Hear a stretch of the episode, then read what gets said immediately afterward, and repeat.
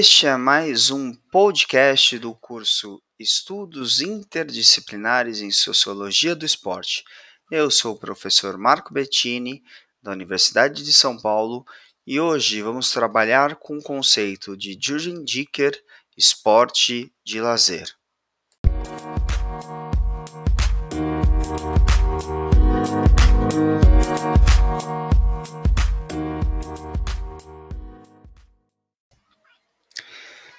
Este podcast busca trabalhar com os conceitos de esporte e de lazer na sociedade contemporânea, apresentando algumas ideias que nortearam a transformação do esporte de alto rendimento para o esporte participativo e esporte de lazer, desvinculando a busca do recorde, a especialização de papéis e a burocratização das regras que preconizava Alan Gutman para algo mais comunicativo, prazeroso e inclusivo, uh, conforme teoria de Jordan Habermas.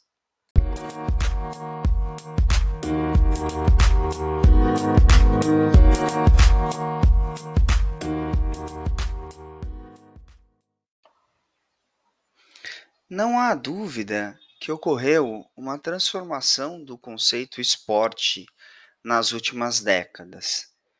Nos locais públicos, como nas praças, nos parques, assistimos aí ao crescimento de um novo conceito de esporte, chamado por, por Dickert de esporte de lazer. A junção desses dois termos abrangentes, lazer e esporte, procura estabelecer um outro sentido para o esporte. Porque o esporte de alto rendimento não tem nada de idílico e está muito distante daquilo que consideramos lazer. No esporte de alto rendimento, há a busca do primeiro lugar sempre, a síndrome do vencedor e a ambição pelo recorde. Lembrando que as regras são impostas. Não existe interação entre os sujeitos, atletas e as regras. A discriminação é total, já que separa os aptos dos inaptos, bem como a segregação histórica por gênero, idade e nível técnico. O tempo é curto. A vida do atleta é muito curta. Se comparado ao esporte de lazer de Dickert, que é para toda a vida. No esporte de alto rendimento, temos como premissa o trabalho profissional, o respeito às regras, às estruturas rígidas, os técnicos, os diretores, os clubes, os patrocinadores. Na visão marxista, o atleta aliena seu corpo para buscar o recorde, ficando preso ao sistema financeiro, ou sistema dinheiro, como diria Habermas. Esse sistema financeiro são os patrocinadores e até o sistema científico, com as técnicas, os treinos e os equipamentos. Por outro lado, o esporte de lazer busca realizar atividades corporais sem pretensão de superar índices, índices, busca estar integrado ao meio ambiente, ser atraído para a prática de um esporte despojado de comparações atléticas, sentir-se satisfeito pela convivência com seus pares perceber a facilidade de acesso à prática da atividade esportiva oferecida por uma estrutura de funcionamento organizada com segurança para a integridade da pessoa e de todos. Tornar possível a realização do convívio social e do seu aproveitamento decorrente do esporte, do esporte de lazer, favorecendo aí uma prática de espor, esportiva que elimine diferenças no sentido de democratizar o acesso, Esses são alguns dos preceitos que nascem da, da prática do esporte de lazer preconizada por Eugene Dickert.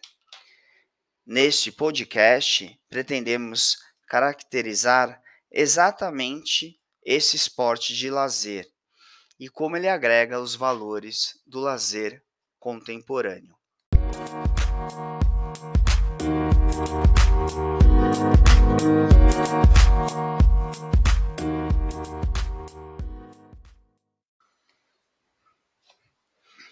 Esporte e participação.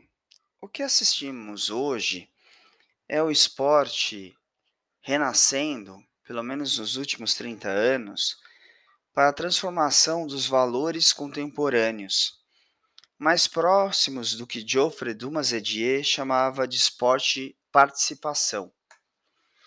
Mas no sentido que aqui queremos trabalhar, a definição mais correta é de Dicker, esporte de lazer.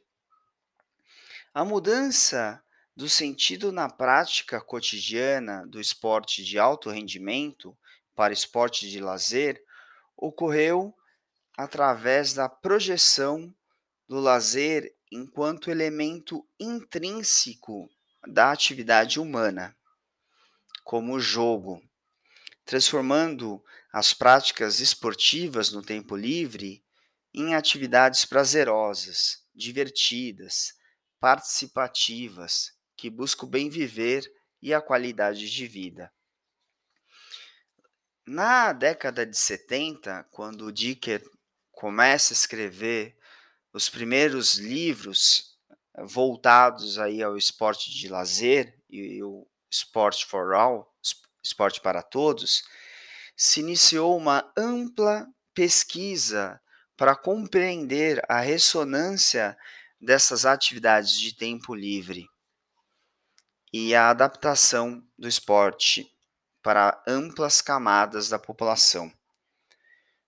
Houve uma nítida metamorfose então do conceito esporte, antes vinculado à performance máxima, hoje vinculado à performance possível, antes vinculado a ambição do recorde, hoje vinculado ao recorde pessoal, antes vinculado ao reconhecimento internacional e hoje vinculado a um reconhecimento do seu grupo social de convivência.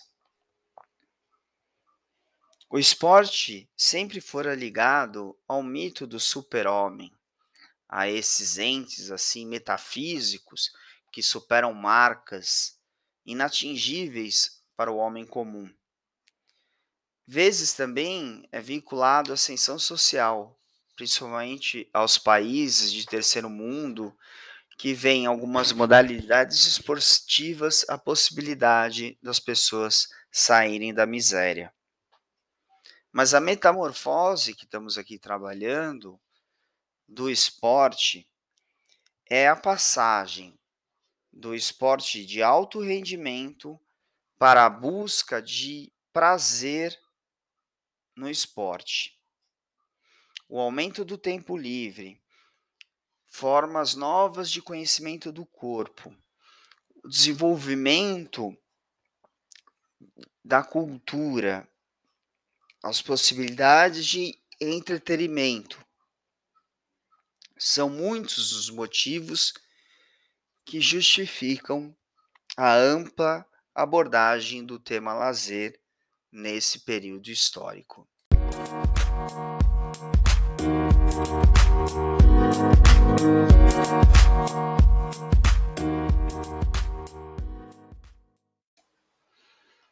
Políticas sociais e o esporte de lazer. O desenvolvimento do esporte de lazer envolveu-se aí numa necessidade social e uma preocupação em implementar políticas públicas no setor, buscando aí ampliar os sentidos que o esporte possui. Este panorama de transformação do conceito esporte ocorreu pela incorporação das teses de Jürgen Dickert na incompreensão do fenômeno esporte, bem como as críticas e reformulações do processo corrente das discussões acadêmicas, como, por exemplo, as discussões com Geoffrey de Mazedier. Podemos apontar a valorização dos jogos populares, a ampliação do conceito de prática esportiva, a ideia de valorizar as práticas de rua e os projetos culturais para todas as pessoas como o cadinho cultural das origens do esporte de lazer no Brasil. Esses foram fatores determinantes para Jugendiker uh, construir as taxonomias e aplicá-las no contexto brasileiro. Nesse caso, o esporte de lazer, para ele, Dickert associava ao bem-estar social, à qualidade de vida, e são para ele conceitos importantíssimos no mundo em que vivemos. E a necessidade de espaços que promovam o esporte de lazer levou futuramente levou hoje a população a exigir, além de estádios de futebol ou quadras para jogos de time de elites, de times de elite, equipamentos multifuncionais, espaços livres onde a pessoa pratique o esporte de lazer e não fique somente como espectador passivo. Então, a importância do lazer e do esporte de lazer fez também com que o setor privado financiasse espaços para tais práticas. A essa exigência social alertou o setor público, principalmente as secretarias de esporte e lazer, para ampliação, construção e animação dos parques, ruas de lazer, clubes públicos, ações que tiveram seu início ou foram fortalecidas com o movimento Sport for All. Na história do esporte, vivemos um tempo de obscurantismo corporal, isto é, somente alguns corpos de, de, de determinadas modalidades eram aceitos. Com esporte de lazer, todos os corpos são aceitos para qualquer forma de prática corporal. Agora, a ideia é incluir todos na prática esportiva. O esporte de lazer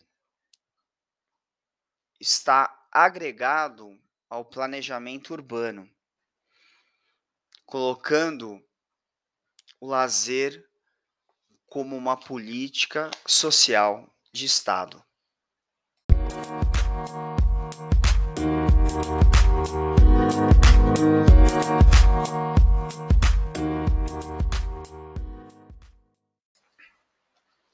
Esporte e o lazer. Todos esses acontecimentos falados anteriormente levaram a uma metamorfose no conceito esporte no que se refere aí do esporte de lazer e as atividades físicas, pois o esporte já não é mais compensatório para levar as tensões do trabalho. Pelo contrário, o esporte de alto rendimento ele é o próprio trabalho. E o esporte de lazer é o prazer de praticar. O investimento do Estado nas práticas de lazer, através do conceito de estado de bem-estar social e qualidade de vida, levou a uma mudança do planejamento urbano e de políticas públicas no setor. E com a ampliação dos praticantes de esportes de fim de semana, constituiu-se um grande elemento para colocar em prática os objetivos e as teses de Jürgen Dicker de esporte de lazer. A própria área acadêmica da universidade, e aí eu posso colocar a Unicamp como um marco nesse sentido, demonstrou um avanço no entendimento do esporte de lazer. Ou mesmo colocar a perda da influência do esporte de alto rendimento nas aulas de educação física, pelo menos no plano do discurso. É interessante notar aqui que há um avanço no esporte não tradicional, como esporte de aventura, como já falamos no podcast Norbert Elias visita o bungee jump. As atividades radicais mimetizam vários sentimentos. Por isso que elas são valorizadas no mundo atual. A mesma coisa acontece com o esporte de lazer. Quanto ao desenvolvimento, as pessoas cada vez mais exigem práticas prazerosas. As atividades de esporte de lazer são amplamente difundidas e praticadas. Elas levam um determinado grau de excitação que promove o prazer, despertam emoções, evocam tensões e de forma controlada. Fica claro assim que o esporte de lazer busca a alegria, o divertimento, o prazer e a sociabilidade. Conceitos típicos do lazer que foram incorporados no esporte. A brincadeira é valorizada, a estrutura do jogo é alterada conforme os praticantes, a ideia de multiplicidade aparece com frequência, bem como o fortalecimento de ideais pluralistas, diminuição do preconceito, dos melhores e piores praticantes. Igualdade. A pluralidade é importante, mas outro fator ainda mais significativo é a preocupação com grupos minoritários, com o desenvolvimento de atividades de esporte e lazer para pessoas com outros corpos. Outro grupo importante é a da terceira idade, já que esta faixa etária serve como elemento explicativo da transformação do esporte de lazer. Ao colocar ênfase na terceira idade, apresenta-se um esporte que tem como princípio o fazer pelo fazer, o praticar para sentir-se bem com o mundo e com a vida. O esporte de lazer para esse grupo reflete uma postura ideal, um lazer pleno.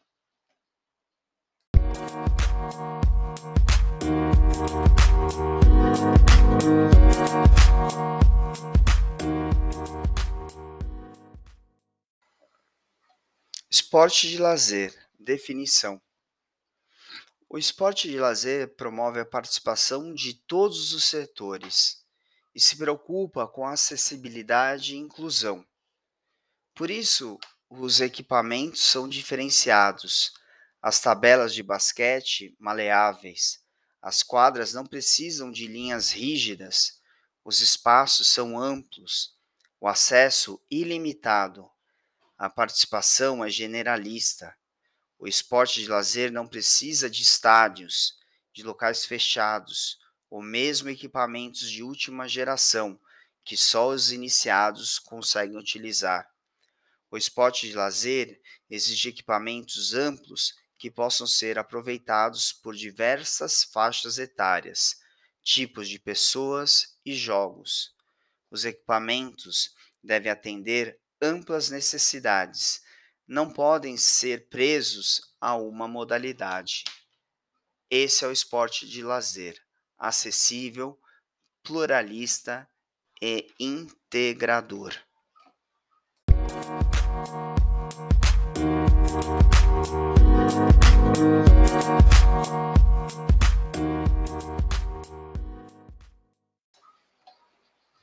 Considerações finais. A contribuição deste podcast é apresentar que o esporte de lazer não deve ser pensado como extensão do esporte de alta competição, de alta performance. As pessoas não praticam esporte por causa dos Jogos Olímpicos ou competições internacionais. As pessoas praticam o esporte de lazer para o seu prazer.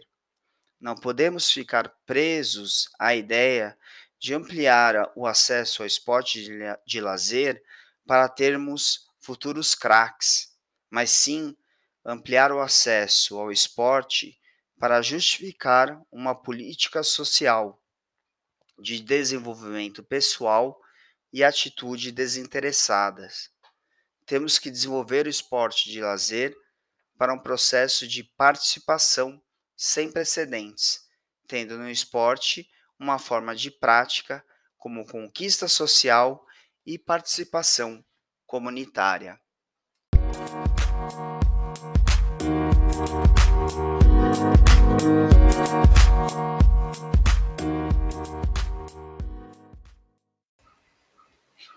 Antes de terminar esse podcast, gostaria de indicar duas leituras. A primeira é de Jürgen Dickert, denominada Peculiaridade e Autonomia do Esporte de Lazer, publicado no livro Esporte de Lazer, Tarefa e Chance para Todos, tradução de Maria Lenk. E o segundo é o capítulo de Herbert Hag, denominado Educação para o Lazer, em modelo de referência para pesquisas curriculares na educação física e está no livro Esporte de Lazer, Tarefa e Chances para Todos, também traduzido por Maria Lenk. Boa leitura para todos.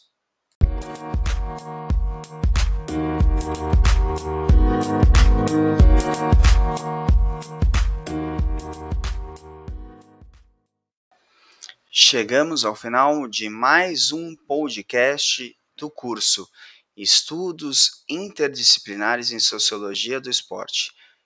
Eu sou o professor Marco Mettini, da Universidade de São Paulo, e hoje o tema foi Esporte de Lazer de Jürgen Dickert. Vejo vocês no próximo episódio. Até mais.